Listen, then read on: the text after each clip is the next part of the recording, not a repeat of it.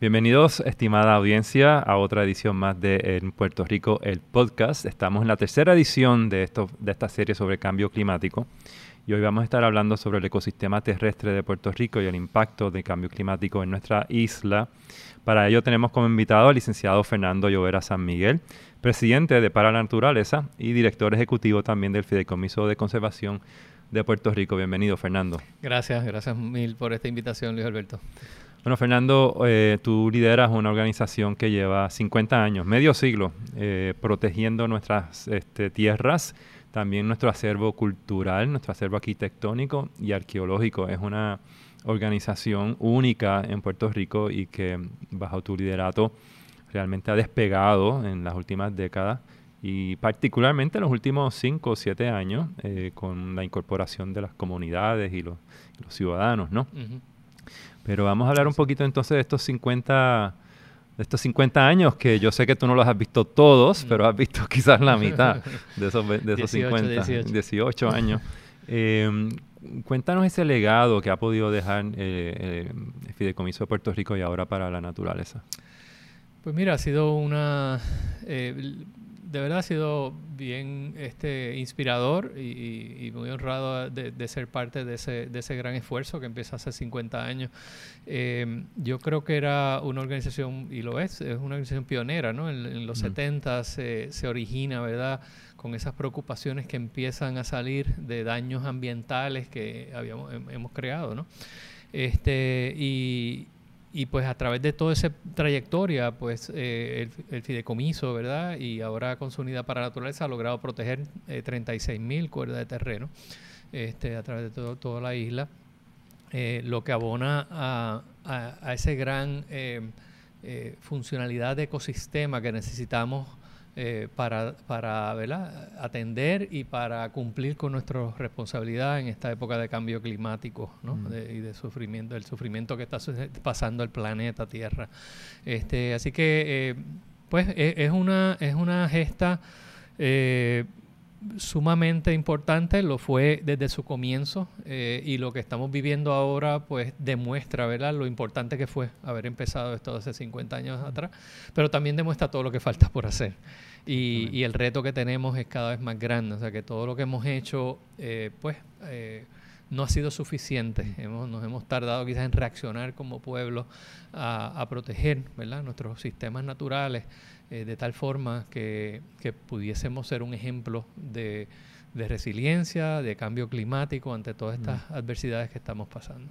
Para aquellos que no conocen eh, para la naturaleza, cuéntanos un poquito de, qué se trata y cómo los ciudadanos se pueden involucrar en, este, en esta organización. Pues sí, el, el, fideicomiso, pues como sabemos, surge eh, en, en, el 1970 como un fideicomiso privado eh, y ya eh, para el 2013, eh, pues la organización tomó el giro de crear una unidad que fuera más, que conectara más con, con, la ciudadanía. Queríamos ya salirnos un poco de nuestro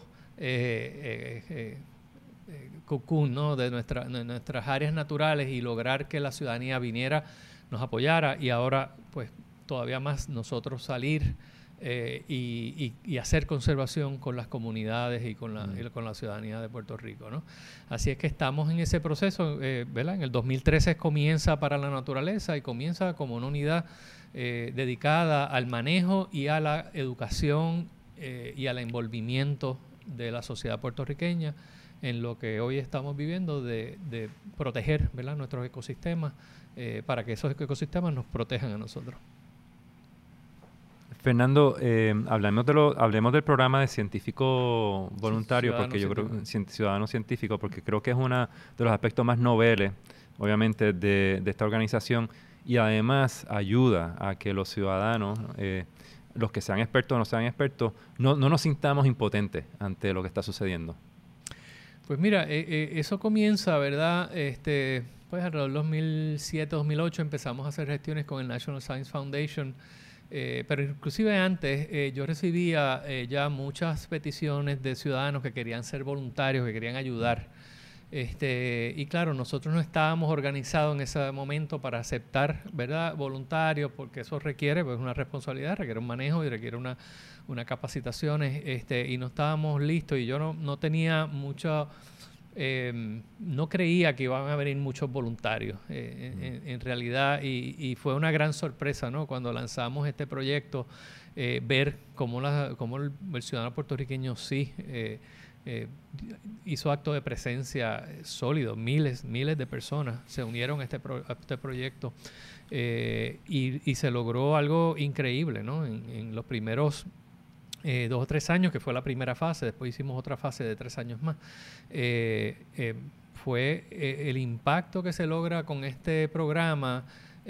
fue mucho más allá de lo que yo hubiese imaginado. O sea, cuando tú ves las personas que contrario ¿verdad? A, a darle un recorrido, un tour eh, con los mejores profesionales que teníamos, impactarlos ¿verdad? Con, con, toda esa información y con esa experiencia, pues cuando se logra una experiencia más vivencial de hacer cosas, de, tocar cosas, de, de, ir al campo eh, de noche a bregar con murciélagos o con jueyes, o, o, o bregando con con este, reintroducción de una especie en peligro de extinción y, monitoreando esa especie, pues esa, esa conexión fue una cosa totalmente distinta. Eh, tú lo veías en los ojos de las personas, eh, brillaban. Este, y cuando se acababa esa, esa, esa sección del programa, los ojos se aguaban mm. porque no se querían ir. Este, así que, pues eso pues a mí me dio la, la, la gran... Este, certeza, ¿no? De que este era el camino a seguir, ¿no? De envolver a la gente directamente en, el trabajo de conservación. Y así empieza todo el programa de voluntarismo que pre-huracán, eh, como estábamos hablando ahorita, llegó a más de 7.000 personas al año, eh, regresando en promedio tres veces cada uno de ellos. Personas que regresaron 123 veces. o sea que esa persona obviamente ya es empleado nuestro. este, pero, pero fue tanta la, el apego ¿no? y, la, y la conexión pues que, que, se ha convertido en uno de nuestros pilares de, de contar con todos esos miles de voluntarios. Aquellos que quieran ser voluntarios, ¿qué tienen que hacer?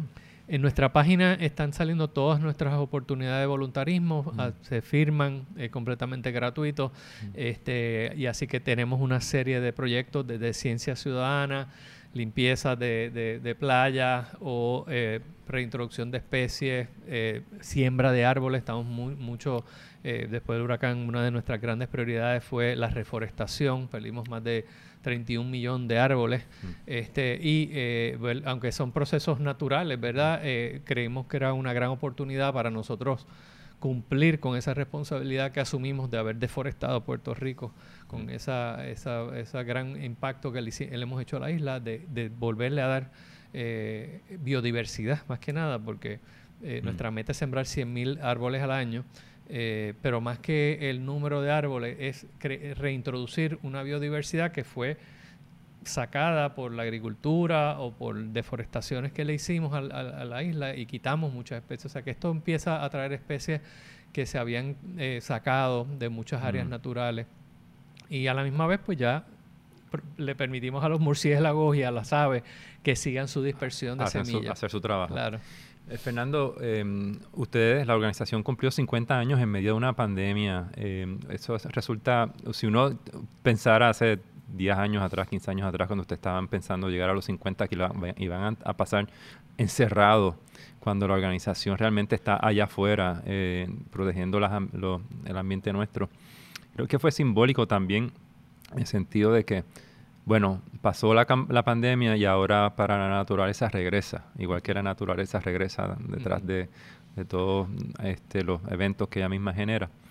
La naturaleza está de vuelta, para la naturaleza está de vuelta. ¿Cuáles son los proyectos eh, nuevos este, que, estén, que están trabajando ustedes?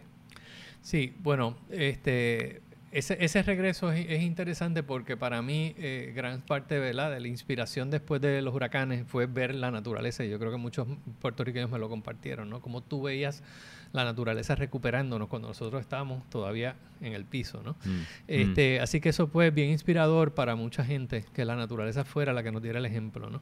Eh, y pero como, como primera acción, ¿verdad? Post, eh, post eh, huracán fue cerrar todas las operaciones y ayudar a nuestras las comunidades que estaban cerca de nosotros. Y como resultado de eso, eh, pues desarrollamos unas relaciones que literalmente no las teníamos de esa, de esa forma cuando, cuando tú vas a, a, limpiar este, calles y, quitar árboles de encima o quitar troncos, cosas de encima de las casas, ¿no? O sea que nada, este, desarrollamos una relación bien bonita con estas comunidades y ahí eh, seguimos. Nosotros siempre hemos trabajado con comunidades, pero no, no, como, no con la fuerza quizás que, que, que, que iniciamos post huracán. O sea que el trabajo con comunidades se, se llevó a, hacer 33 centros comunitarios resilientes. Nosotros conseguimos donaciones privadas eh, eh, y dedicamos eh, casi 2 millones de dólares que recaudamos en esa, en esa partida para hacer estos 33 centros comunitarios con paneles solares y con captación y filtración de agua. Este, y todas estas comunidades, muchas de ellas están todas cerca de nuestras áreas naturales y, les seguimos mm. eh, con una relación bien estrecha con ellas. Este, y de hecho, pues lanzamos como parte de esto un programa que la vemos acompaña, que es un trabajo de nuestro trabajo de conservación comunitaria, de ayudar a las comunidades en las cosas que podamos nosotros como organización ayudarlos y este, a la misma vez pues eh, tratar de, colaborar para que esas comunidades tengan el mejor eh, medio ambiente y, entorno posible. Ese es uno de nuestros grandes eh, cambios de post-huracán. El otro lo mencionamos que es la reforestación. Nosotros, después de ver la fuerza de estos huracanes, y ver cómo, cómo estos ecosistemas aguantaron, ¿verdad? Muchos se destruyeron, las dunas, este, la, tú sabes, las áreas costeras que aguantaron toda esa, eh, toda, esa, toda esa fuerza. Yo creo que lo que nosotros sí podemos, lo más que podemos hacer para Puerto Rico eh, eh, es la reforestación. Es, de los inventos más económicos que tenemos para combatir el cambio climático. Captura el carbón, nos protege de, de inundaciones, nos protege de vientos, etcétera, ¿no? Así que eso, esos son dos grandes cambios. Eh, otro, un tercero es la agroecología, que decidimos, ¿verdad? Viendo cómo muchos de estos agricultores jóvenes que están haciendo la agricultura nueva sufrieron tanto y estaban básicamente perdieron todo, pues también dedicamos fondos que nosotros pudimos levantar del sector privado para ayudarlos. Y le dimos grants y los hemos tratado de ayudar con todos los fondos que, hemos tenido. Hemos tenido donantes como el, Club de Rotarios que nos siguieron dando fondos para ese programa. Y eso después ha sido eh, importante para nosotros, esa, esa conexión. Fíjate que el fideicomiso, ¿verdad? Su, su rol principal es la parte ecológica, pero desde temprano empezamos con la parte histórica como una puerta, como esa puerta que, que entra a la naturaleza a través de nuestra huella humana, ¿no? este, y cultural. Eh, y ahora pues se abre esa huella de la agroecología, eh, la huella de ciencia, o sea, esa, esa, entrada, esa ventana, debería decir más que huella, esa ventana de ciencia, la ventana de, de agroecología eh, y todo trabajando con comunidades, con escuelas y con el público general. Y la importancia de, regresar a la naturaleza, ¿no? Después de una pandemia y en medio ya de las advertencias claras del cambio climático, esa conexión que debe tener el ser humano con esa parte natural del, ser, ¿no? Que ha sido, que ha sido eh, amputada, ¿no? Realmente por la manera de educarnos y de, y de desarrollarnos como, como sociedad. Pues esa importancia de regresar a ese, a ese entorno natural, pues tiene también un gran aspecto sanador para muchos de nosotros que hemos, hemos estado, eh, que hemos estado totalmente encerrados, ¿no? Y que estamos comenzando a asomarnos a este nuevo mundo eh, con unas nuevas coordenadas eh, y, y la, la, importancia que, que, que, hay que ¿no? de, recordar de, y de volver a, esa, ese origen nuestro ¿no? de, natural. Eh, y, Fernando, cuéntanos un poquito también sobre eh, el programa 33 para el año 2033, que tiene que ver también con otro aspecto importante del trabajo, que es la adquisición de, gran claro. terreno de gran valor ecológico.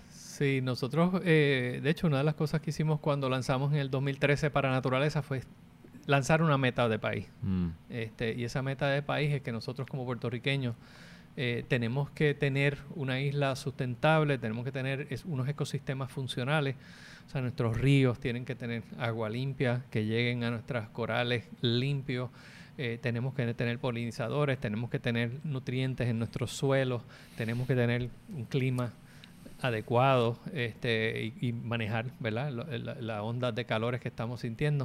O sea que esa, esa meta de, de proteger ese 33% de, de la isla de Puerto Rico la lanzamos ¿verdad? Después de unos estudios científicos, pero, pero un poquito eh, solo, este, pero lo, lanzamos como meta de país, no es que nosotros vamos, a veces la gente dice que bueno, que nosotros vamos a tener 33, no, la idea es que todos eh, los puertorriqueños protejamos el, 33 en cualquier organización, comunidad, gobierno, todos unidos que, tengamos ese 33%.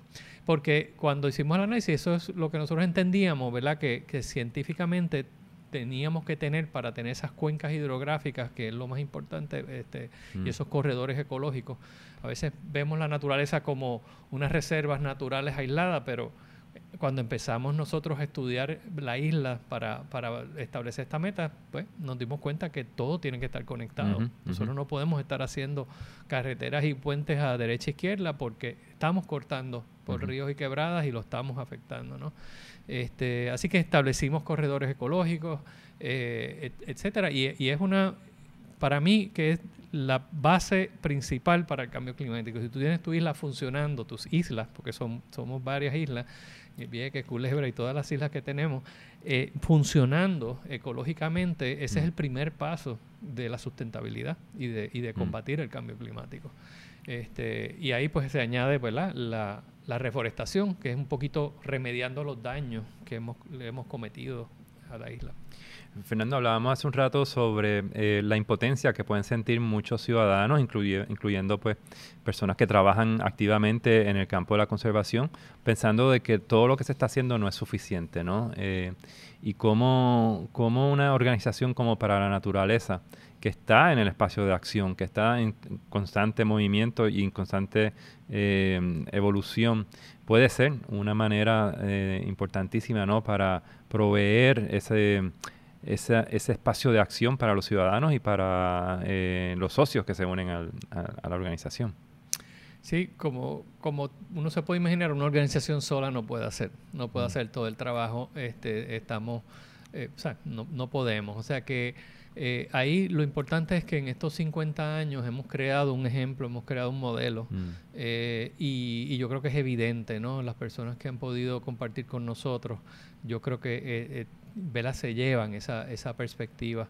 Eh, ahora eh, nosotros estamos ¿verdad? Eh, apostando que en realidad la conservación de nuestras islas recaen en las comunidades.